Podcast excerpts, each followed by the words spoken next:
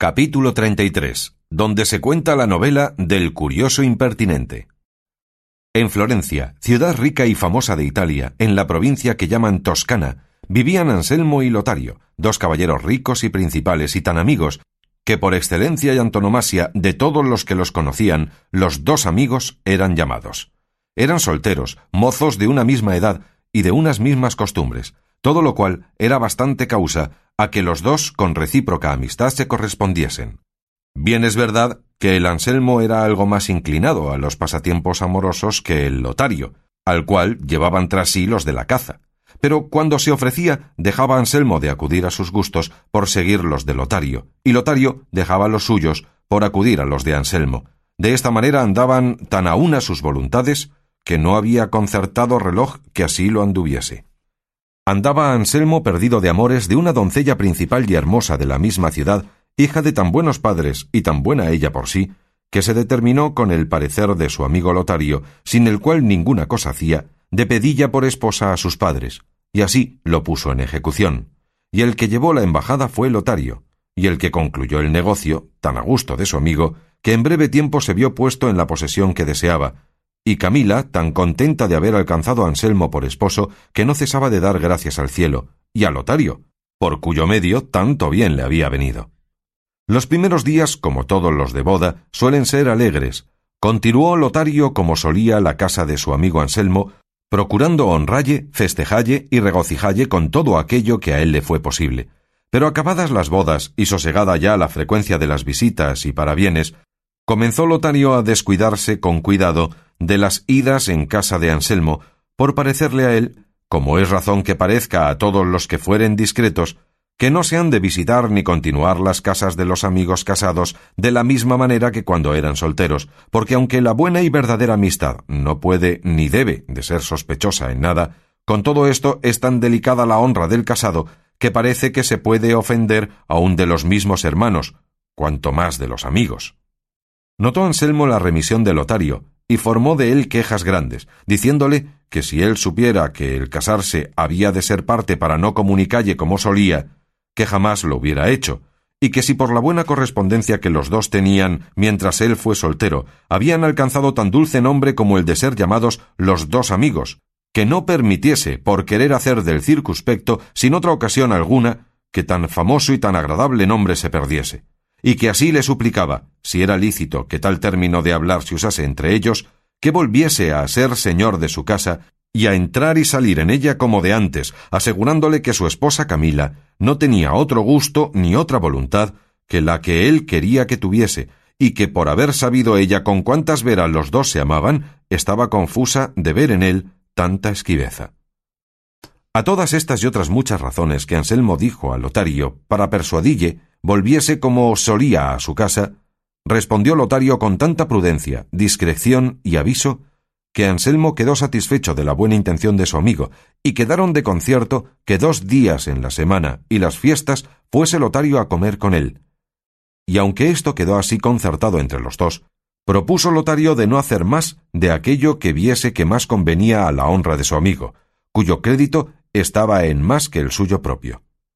Decía él, y decía bien, que el casado a quien el cielo había concedido mujer hermosa, tanto cuidado había de tener qué amigos llevaba a su casa como en mirar con qué amigas su mujer conversaba, porque lo que no se hace ni concierta en las plazas, ni en los templos, ni en las fiestas públicas, ni estaciones, cosas que no todas veces las han de negar los maridos a sus mujeres, se concierta y facilita en casa de la amiga o la parienta de quien más satisfacción se tiene.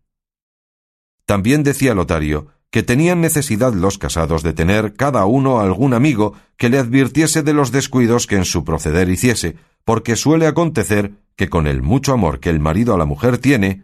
o no le advierte, o no le dice, por no enojalla, que haga o deje de hacer algunas cosas que el hacellas o no le sería de honra o de vituperio, de lo cual, siendo del amigo advertido, fácilmente pondría remedio en todo.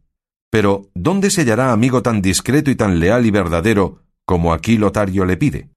No lo sé yo, por cierto. Solo Lotario era éste, que con toda solicitud y advertimiento miraba por la honra de su amigo y procuraba dezmar, frisar y acortar los días del concierto del ir a su casa porque no pareciese mal al vulgo ocioso y a los ojos vagabundos y maliciosos la entrada de un mozo rico, gentil hombre y bien nacido, y de las buenas partes que él pensaba que tenía, en la casa de una mujer tan hermosa como Camila,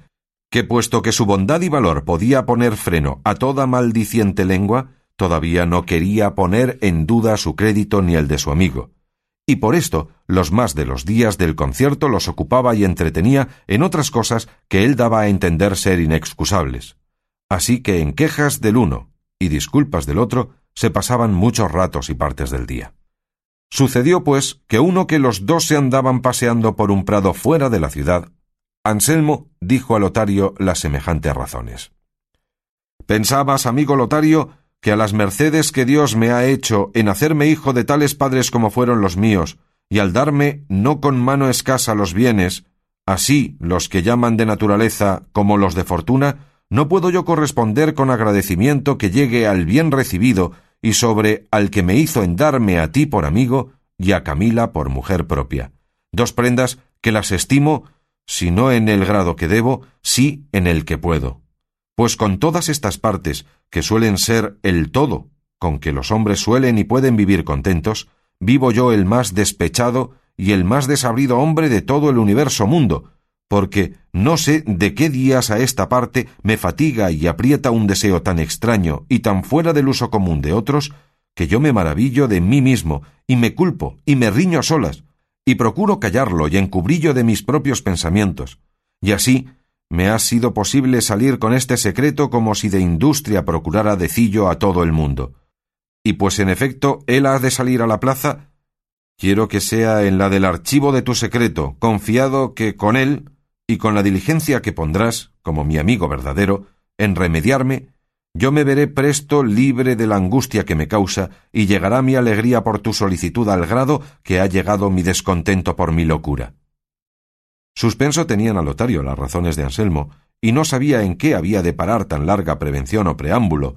y aunque iba revolviendo en su imaginación qué deseo podría ser aquel que a su amigo tanto fatigaba, dio siempre muy lejos del blanco de la verdad y por salir presto de la agonía que le causaba aquella suspensión, le dijo que hacía notorio agravio a su mucha amistad en andar buscando rodeos para decirle sus más encubiertos pensamientos, pues tenía cierto que se podía prometer de él o ya consuelo para entretenellos o ya remedio para cumplillos. Así es la verdad, respondió Anselmo, y con esa confianza te hago saber, amigo Lotario, que el deseo que me fatiga es pensar si Camila, mi esposa, es tan buena y tan perfecta como yo pienso, y no puedo enterarme en esta verdad si no es probándola de manera que la prueba manifieste los quilates de su bondad, como el fuego muestra los del oro. Porque yo tengo para mí, oh amigo, que no es una mujer más buena de cuanto es o no es solicitada,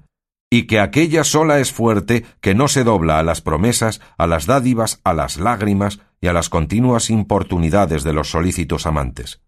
Porque, ¿qué hay que agradecer, decía él, que una mujer sea buena si nadie le dice que sea mala?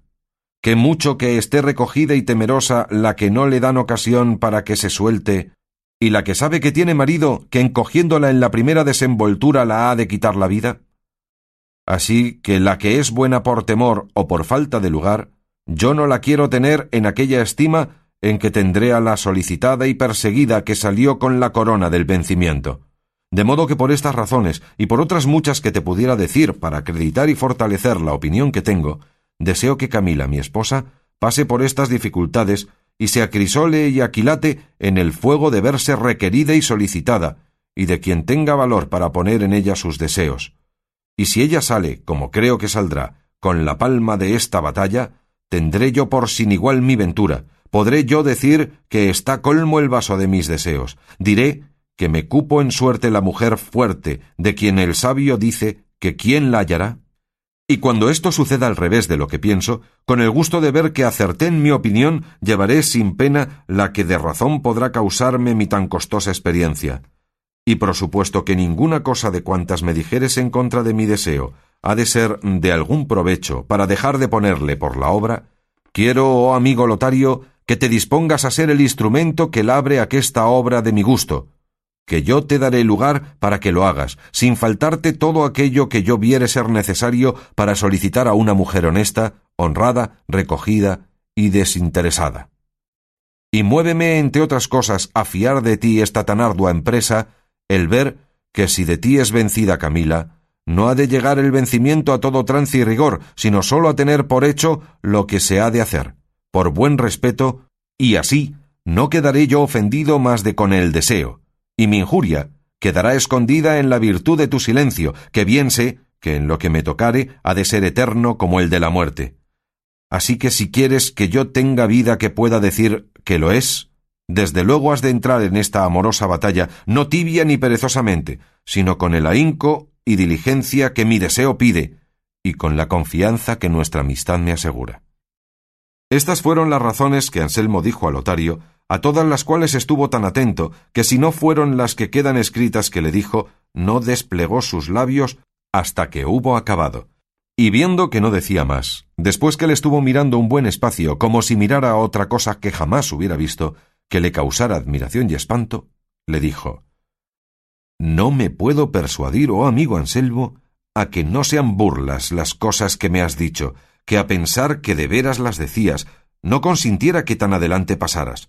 porque con no escucharte previniera tu larga arenga. Sin duda imagino o que no me conoces, o que yo no te conozco. Pero no, que bien sé que eres Anselmo, y tú sabes que yo soy Lotario.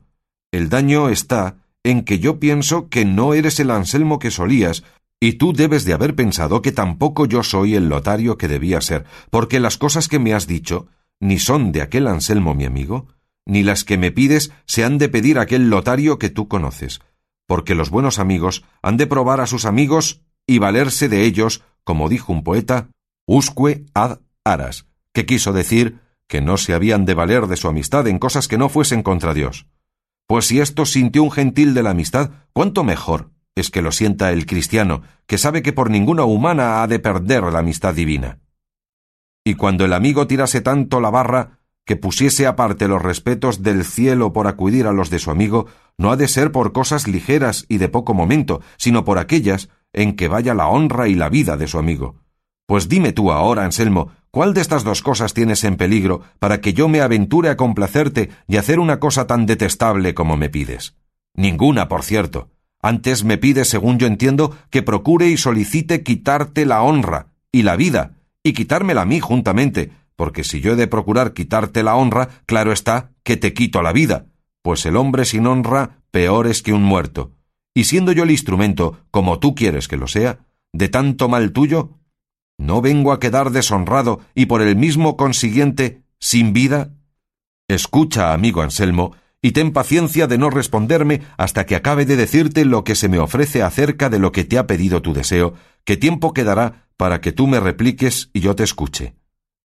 Que me place, dijo Anselmo, di lo que quisieres. Y Lotario prosiguió diciendo,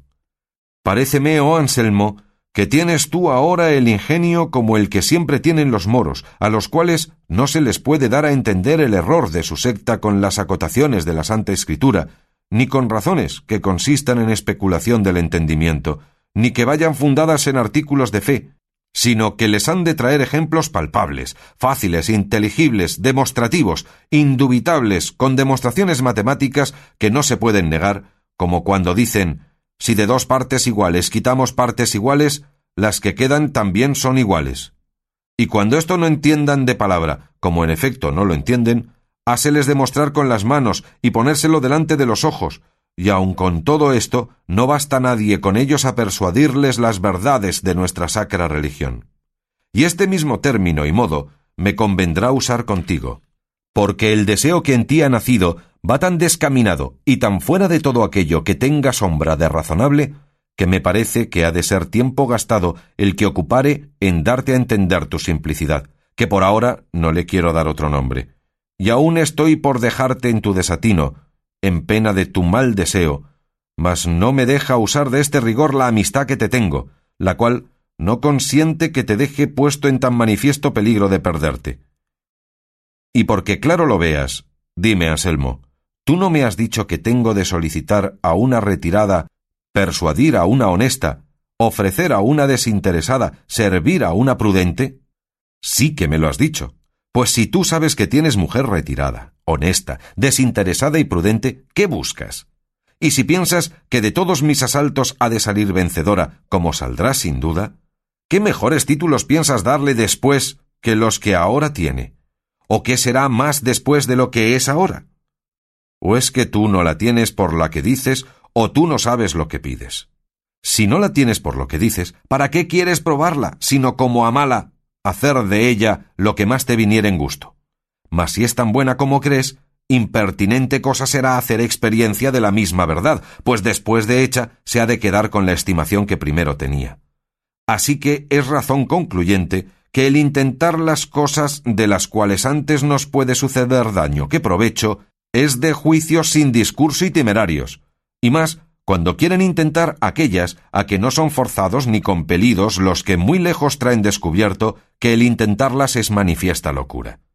Las cosas dificultosas se intentan por Dios o por el mundo o por entrambos a dos. Las que se acometen por Dios son las que cometieron los santos, acometiendo a vivir vida de ángeles en cuerpos humanos. Las que se acometen por respeto del mundo son las de aquellos que pasan tanta infinidad de agua, tanta diversidad de climas, tanta extrañeza de gentes por adquirir estos que llaman bienes de fortuna, y las que se intentan por Dios y por el mundo juntamente son aquellas de los valerosos soldados, que apenas ven en el contrario muro abierto tanto espacio cuanto es el que pudo hacer una redonda bala de artillería, cuando, puesto aparte todo temor, sin hacer discurso ni advertir el manifiesto peligro que les amenaza, llevados en vuelo de las alas del deseo de volver por su fe, por su nación y por su rey, se arrojan intrépidamente por la mitad de mil contrapuestas muertes que los esperan. Estas cosas son las que suelen intentarse, y es honra, gloria y provecho intentarlas, aunque tan llenas de inconvenientes y peligros. Pero la que tú dices que quieres intentar y poner por obra, ni te ha de alcanzar gloria de Dios, bienes de la fortuna, ni fama con los hombres, porque puesto que salgas con ella como deseas, no has de quedar ni más ufano, ni más rico, ni más honrado que estás ahora. Y si no sales, te has de ver en la mayor miseria que imaginarse pueda, porque no te ha de aprovechar pensar entonces que no sabe nadie la desgracia que te ha sucedido, porque bastará para afligirte y deshacerte que la sepas tú mismo. Y para confirmación de esta verdad, te quiero decir una estancia que hizo el famoso poeta Luis Tansilo en el fin de su primera parte de Las lágrimas de San Pedro, que dice así Crece el dolor y crece la vergüenza en Pedro cuando el día se ha mostrado, y aunque allí no vea a nadie, se avergüenza de sí mismo por ver que había pecado, que a un magnánimo pecho a haber vergüenza no sólo ha de moverle el ser mirado, que de sí se avergüenza cuando yerra, si bien otro no ve que cielo y tierra.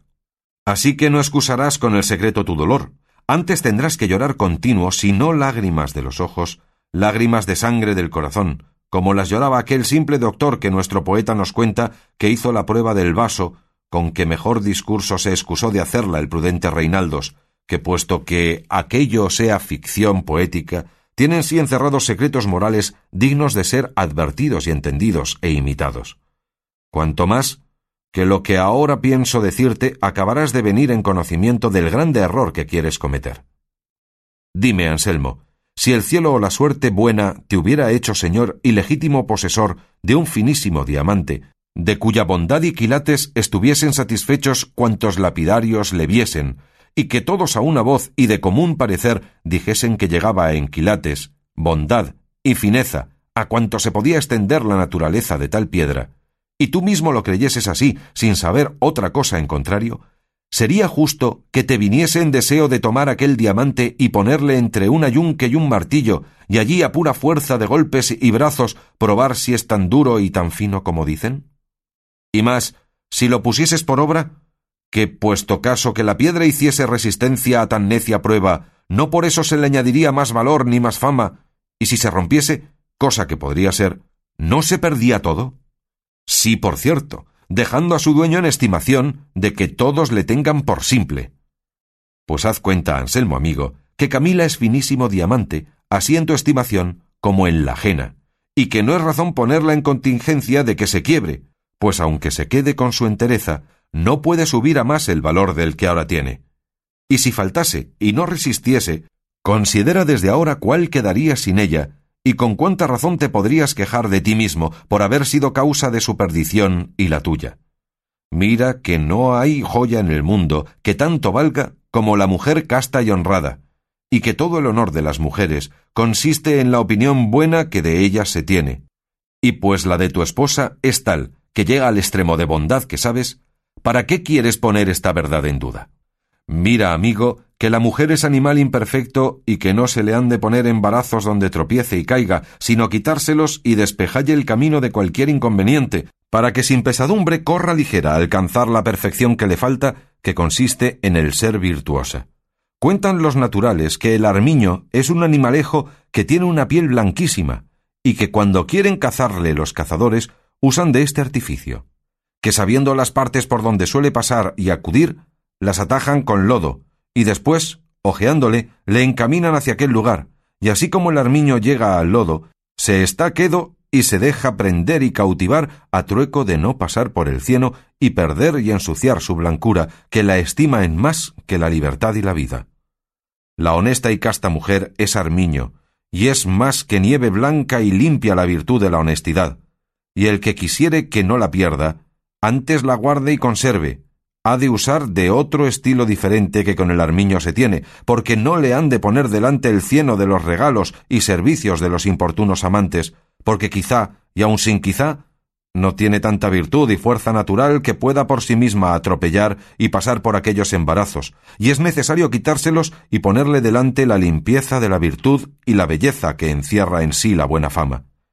Es asimismo la buena mujer como espejo de cristal luciente y claro, pero está sujeto a empañarse y escurecerse con cualquier aliento que le toque. Hase de usar con la honesta mujer el estilo que con las reliquias, adorarlas y no tocarlas. Hase de guardar y estimar la mujer buena como se guarda y estima un hermoso jardín que está lleno de flores y rosas, cuyo dueño no consiente que nadie le pasee ni manosee, basta que desde lejos y por entre las verjas de hierro gocen de su fragancia y hermosura. Finalmente, quiero decirte unos versos que se me han venido a la memoria, que los oí en una comedia moderna, que me parece que hacen al propósito de lo que vamos tratando.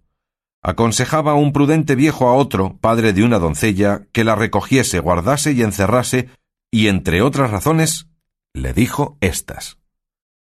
Es de vidrio la mujer, pero no se ha de probar si se puede o no quebrar, porque todo podría ser. Y es más fácil el quebrarse y no es cordura ponerse a peligro de romperse lo que no puede soldarse. Y en esta opinión estén todos y en razón la fundo, que si hay dánaes en el mundo, hay pluvias de oro también. Cuanto hasta aquí te he dicho, oh Anselmo, ha sido por lo que a ti te toca, y ahora es bien que se oiga algo de lo que a mí me conviene, y si fuere largo, perdóname, que todo lo requiere el laberinto donde te has entrado y de donde quieres que yo te saque. Tú me tienes por amigo y quieres quitarme la honra, cosa que es contra toda amistad. Y aún no solo pretendes eso, sino que procuras que yo te la quite a ti.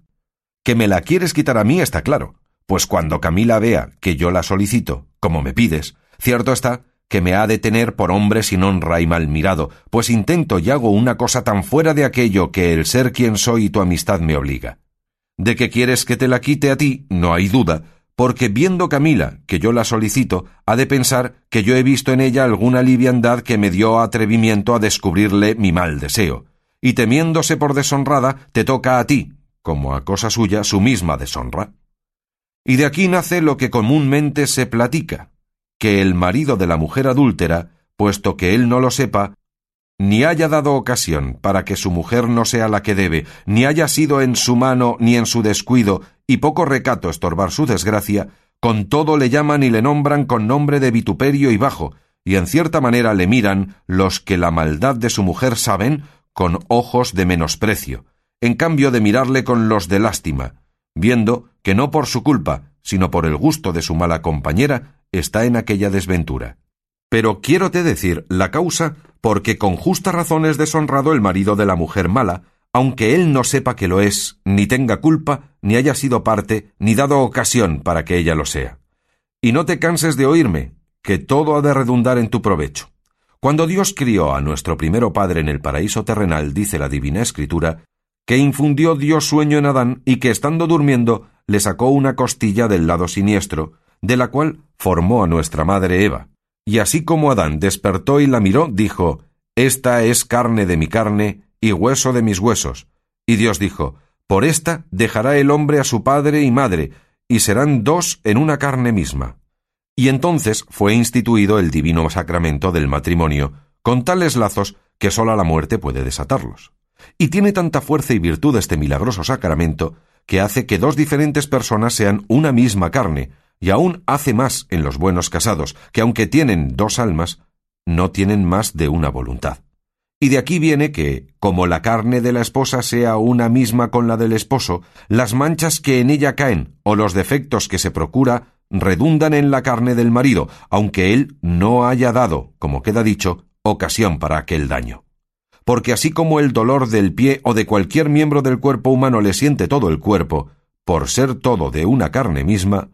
y la cabeza siente el daño del tobillo sin que ella se le haya causado, así el marido es participante de la deshonra de la mujer por ser una misma cosa con ella, y como las honras y deshonras del mundo sean todas y nazcan de carne y sangre, y las de la mujer mala sean de este género, es forzoso que al marido le quepa parte de ellas, y sea tenido por deshonrado sin que él lo sepa. Mira pues, oh Anselmo, al peligro que te pones en querer turbar el sosiego que en tu buena esposa vive.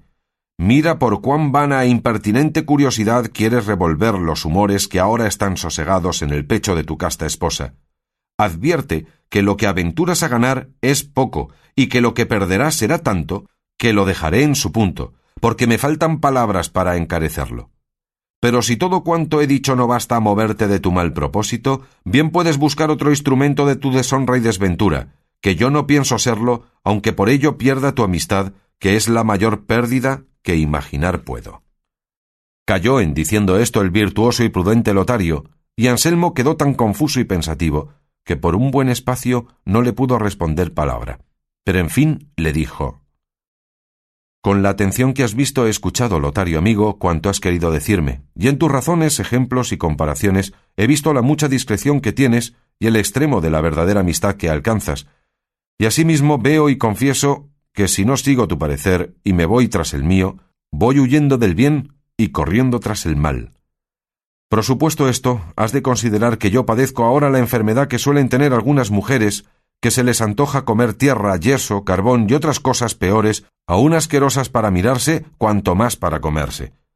Así que es menester usar de algún artificio para que yo sane, y esto se podría hacer con facilidad sólo con que comiences, aunque tibia y fingidamente, a solicitar a Camila, la cual no ha de ser tan tierna que a los primeros encuentros dé con su honestidad por tierra, y con solo este principio quedaré contento y tú habrás cumplido con lo que debes a nuestra amistad. No solamente dándome la vida, sino persuadiéndome de no verme sin honra. Y estás obligado a hacer esto por una razón sola, y es que estando yo como estoy, determinado de poner en plática esta prueba, ¿no has tú de consentir que yo dé cuenta de mi desatino a otra persona con que pondría en aventura el honor que tú procuras que no pierda, y cuando el tuyo no esté en el punto que debe en la intención de Camila en tanto que la solicitares, importa poco o nada, pues con brevedad viendo en ella la entereza que esperamos, le podrás decir la pura verdad de nuestro artificio, con que volverá tu crédito al ser primero. Y pues tan poco aventuras y tanto contento me puedes dar aventurándote, no lo dejes de hacer, aunque más inconvenientes se te pongan delante, pues, como ya he dicho, con solo que comiences, daré por concluida la causa. Viendo Lotario la resoluta voluntad de Anselmo y no sabiendo qué más ejemplos traerle, ni qué más razones mostrarle para que no la siguiese, y viendo que le amenazaba que daría a otro cuenta de su mal deseo, por evitar mayor mal, determinó de contentarle y hacer lo que le pedía, con propósito e intención de guiar aquel negocio de modo que sin alterar los pensamientos de Camila quedase Anselmo satisfecho. Y así le respondió que no comunicase su pensamiento con otro alguno, que él tomaba a su cargo aquella empresa, la cual comenzaría cuando a él le diese más gusto. Abrazóle Anselmo tierna y amorosamente, y agradecióle su ofrecimiento como si alguna grande merced le hubiera hecho, y quedaron de acuerdo entre los dos que desde otro día siguiente se comenzase la obra, que él le daría lugar y tiempo como a sus solas pudiese hablar a Camila, y asimismo le daría dineros y joyas que darla y que ofrecerla. Aconsejóle que le diese músicas, que escribiese versos en su alabanza, y que cuando él no quisiese tomar trabajo de hacerlos, él mismo los haría. A todo se ofreció Lotario, bien con diferente intención que Anselmo pensaba. Y con este acuerdo se volvieron a casa de Anselmo, donde hallaron a Camila con ansia y cuidado, esperando a su esposo, porque aquel día tardaba en venir más de lo acostumbrado. Fuese Lotario a su casa, y Anselmo quedó en la suya tan contento como Lotario fue pensativo, no sabiendo qué traza dar para salir bien de aquel impertinente negocio. Pero aquella noche pensó el modo que tendría para engañar a Anselmo sin ofender a Camila, y otro día vino a comer con su amigo, y fue bien recibido de Camila, la cual le recibía y regalaba con mucha voluntad por entender la buena que su esposo le tenía. Acabaron de comer, levantaron los manteles, y Anselmo dijo a Lotario que se quedase allí con Camila en tanto que él iba a un negocio forzoso, que dentro de hora y media volvería. Rogóle Camila que no se fuese, y Lotario se ofreció a hacerle compañía, mas nada aprovechó con Anselmo. Antes importunó a Lotario que se quedase y le aguardase, porque tenía que tratar con él una cosa de mucha importancia. Dijo también a Camila que no dejase solo a Lotario en tanto que él volviese. En efecto, él supo también fingir la necesidad o necedad de su ausencia, que nadie pudiera entender que era fingida. Fuese Anselmo y quedaron solos a la mesa Camila y Lotario, porque la demás gente de casa toda se había ido a comer. Vióse Lotario puesto en la estacada que su amigo deseaba, y con el enemigo delante, que pudiera vencer con sola su hermosura un escuadrón de caballeros armados. Mirad si era razón que le temiera Lotario. Pero lo que hizo fue poner el codo sobre el brazo de la silla y la mano abierta en la mejilla, y pidiendo perdón a Camila del mal comedimiento, dijo que quería reposar un poco en tanto que Anselmo volvía. Camila le respondió que mejor reposaría en el estrado que en la silla, y así le rogó se entrase a dormir en él. No quiso Lotario, y allí se quedó dormido hasta que volvió Anselmo, el cual, como halló a Camila en su aposento y a Lotario durmiendo, creyó que como se había tardado tanto, ya habrían tenido los dos lugar para hablar y aun para dormir, y no vio la hora en que Lotario despertase para volverse con él fuera y preguntarle de su ventura. Todo le sucedió como él quiso. Lotario despertó, y luego salieron los dos de casa, y así le preguntó lo que deseaba, y le respondió Lotario que no le había parecido ser bien que la primera vez se descubriese del todo, y así no había hecho otra cosa que alabar a Camila de hermosa, diciéndole que en toda la ciudad no se trataba de otra cosa que de su hermosura y discreción, y que éste le había parecido buen principio para entrar ganando la voluntad y disponiéndola a que otra vez le escuchase con gusto, usando en esto del artificio que el demonio usa cuando quiere engañar a alguno que está puesto en atalaya de mirar por sí, que se transforma en ángel de luz, siéndolo él de tinieblas, y poniéndole delante apariencias buenas, al cabo descubre quién es y sale con su intención, si a los principios no es descubierto su engaño. Todo esto le contentó mucho a Anselmo, y dijo que cada día daría el mismo lugar, aunque no saliese de casa, porque en ella se ocuparía en cosas que Camila no pudiese venir en conocimiento de su artificio. Sucedió pues que se pasaron muchos días sin que sin decir Lotario palabra a Camila respondía Anselmo que la hablaba y jamás podía sacar de ella una pequeña muestra de venir en ninguna cosa que mala fuese, ni aun dar una señal de sombra de esperanza, antes decía que le amenazaba que si aquel mal pensamiento no se quitaba, se lo había de decir a su esposo. Bien está, dijo Anselmo, hasta aquí ha resistido Camila a las palabras. Es menester ver cómo resiste a las obras. Yo os daré mañana dos mil escudos de oro para que se los ofrezcáis y aun se los deis, y otros tantos para que compréis joyas con que cebarla, que las mujeres suelen ser aficionadas, y más si son hermosas, por más castas que sean, a esto de traerse bien y andar galanas, y si ella resiste a esta tentación, yo quedaré satisfecho y no os daré más pesadumbre. Lotario respondió que ya que había comenzado, que él llevaría hasta el fin aquella empresa, puesto que entendía salir de ella cansado y vencido. Otro día recibió los cuatro mil escudos y con ellos cuatro mil confusiones, porque no sabía qué decirse para mentir de nuevo pero en efecto determinó de decirle que Camila estaba tan entera a las dádivas y promesas como a las palabras, y que no había para qué cansarse más, porque todo el tiempo se gastaba en balde. Pero la suerte, que las cosas guiaba de otra manera, ordenó que habiendo dejado a Anselmo solos a Lotario y a Camila, como otras veces solía, él se encerró en su aposento y por los agujeros de la cerradura estuvo mirando y escuchando lo que los dos trataban, y vio que en más de media hora Lotario no habló palabra a Camila, ni se la hablara, si allí estuviera un siglo, y cayó en la cuenta de que cuanto su amigo le había dicho de las respuestas de Camila, todo era ficción y mentira. Y para ver si esto era así, salió del aposento y llamando a Lotario aparte le preguntó qué nuevas había y de qué temple estaba Camila. Lotario le respondió que no pensaba más darle puntada a aquel negocio, porque respondía tan áspera y desabridamente que no tendría ánimo para volver a decirle cosa alguna. Ah, dijo Anselmo, Lotario, Lotario, ¿y cuán mal correspondes a lo que me debes y a lo mucho que de ti confío? Ahora te he estado mirando por el lugar que concede la entrada de esta llave, y he visto que no has dicho palabra a Camila por donde me doy a entender que aun las primeras le tienes por decir, y si esto es así, como sin duda lo es, ¿para qué me engañas o por qué quieres quitarme con tu industria los medios que yo podía hallar para conseguir mi deseo? No dijo más Anselmo, pero bastó lo que había dicho para dejar corrido y confuso a Lotario, el cual, casi como tomando por punto de honra el haber sido hallado en mentira, juró Anselmo que desde aquel momento tomaba tan a su cargo el contentalle y no mentille, cual lo vería si con curiosidad lo espiaba, cuanto más que no sería menester usar de ninguna diligencia, porque la que él pensaba poner en satisfacelle le quitaría de toda sospecha. Creyóle Anselmo, y para dalle comodidad más segura y menos sobresaltada, determinó de hacer ausencia de su casa por ocho días, yéndose a la de un amigo suyo que estaba en una aldea no lejos de la ciudad, con el cual amigo concertó que le enviase a llamar con muchas veras para tener ocasión con Camila de su partida.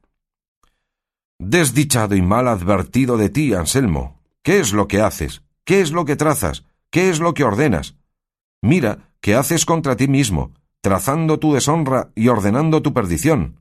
Buena es tu esposa Camila, quieta y sosegadamente la posees, nadie sobresalta tu gusto, sus pensamientos no salen de las paredes de su casa. Tú eres su cielo en la tierra, el blanco de sus deseos, el cumplimiento de sus gustos y la medida por donde mide su voluntad, ajustándola en todo con la tuya y con la del cielo. Pues si la mina de su honor, hermosura, honestidad y recogimiento te da sin ningún trabajo toda la riqueza que tiene y tú puedes desear, ¿Para qué quieres ahondar la tierra y buscar nuevas vetas de nuevo y nunca visto tesoro, poniéndote a peligro que toda venga abajo, pues en fin se sustenta sobre los débiles arrimos de su flaca naturaleza?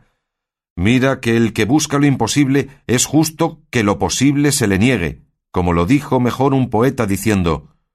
Busco en la muerte la vida, salud en la enfermedad, en la prisión libertad, en lo cerrado salida y en el traidor lealtad pero mi suerte, de quien jamás espero algún bien, con el cielo ha estatuido que pues lo imposible pido, lo posible aún no me den. Fuese otro día Anselmo a la aldea, dejando dicho a Camila que el tiempo que él estuviese ausente vendría Lotario a mirar por su casa y a comer con ella, que tuviese cuidado de tratalle como a su misma persona. Afligióse Camila como mujer discreta y honrada, de la orden que su marido le dejaba, y díjole que advirtiese que no estaba bien que nadie, el ausente, ocupase la silla de su mesa, y que si lo hacía por no tener confianza, que ella sabría gobernar su casa, que probase por aquella vez, y vería por experiencia cómo para mayores cuidados era bastante.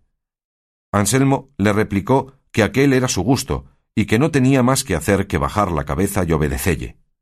Camila dijo que así lo haría, aunque contra su voluntad.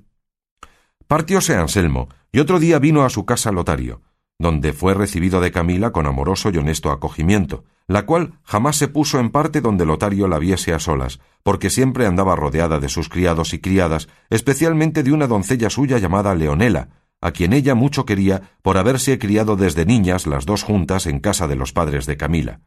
Y cuando se casó con Anselmo, la trujo consigo.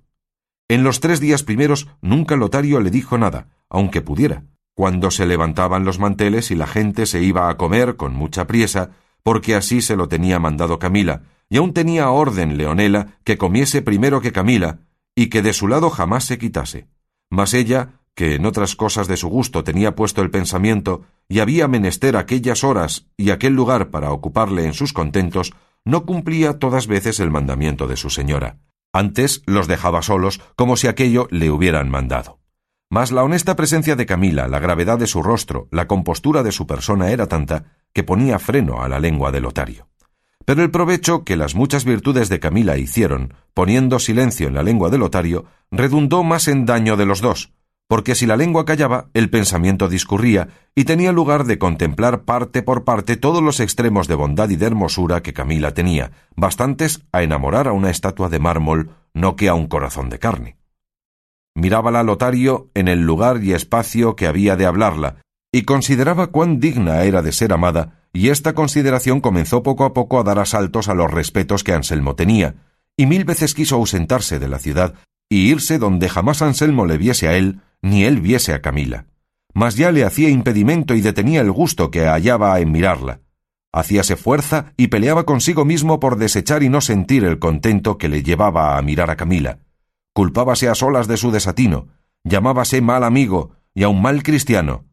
Hacía discursos y comparaciones entre él y Anselmo, y todos paraban en decir que más había sido la locura y confianza de Anselmo que su poca fidelidad,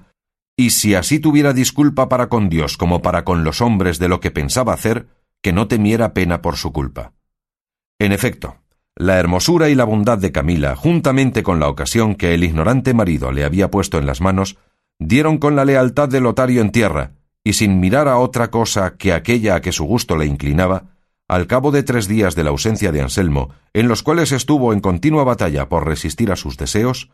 comenzó a requebrar a Camila con tanta turbación y con tan amorosas razones, que Camila quedó suspensa y no hizo otra cosa que levantarse de donde estaba y entrarse en su aposento sin respondelle palabra alguna. Mas no por esta sequedad se desmayó en Lotario la esperanza, que siempre nace juntamente con el amor.